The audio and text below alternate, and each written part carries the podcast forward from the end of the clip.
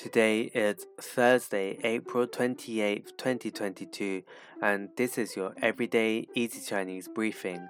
大家好，我是林老师, and in under 5 minutes every weekday, you'll learn a new word and how to use this word correctly in phrases and sentences. Today's word of the day is 做,做, which means to do. Let's practice by making different words, phrases, and sentences with 做.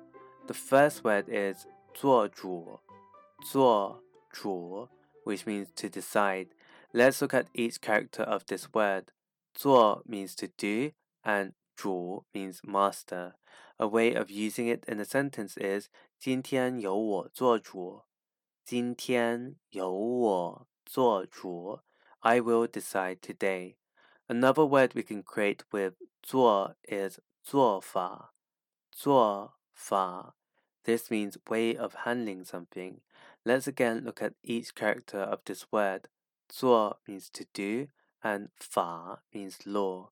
A way of using it in a sentence is 我有我自己的做法。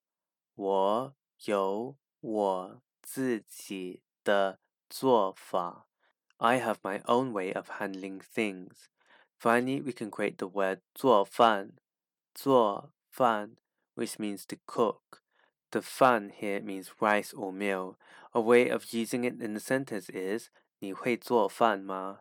你会做饭吗? Can you cook? Today we looked at the word 做 which means to do and we created other words using it. These are 做主 to decide, 做法 the way of handling something and 做饭 to cook.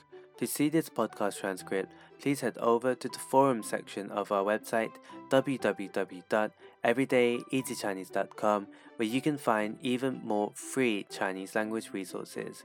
See you again soon for more practice.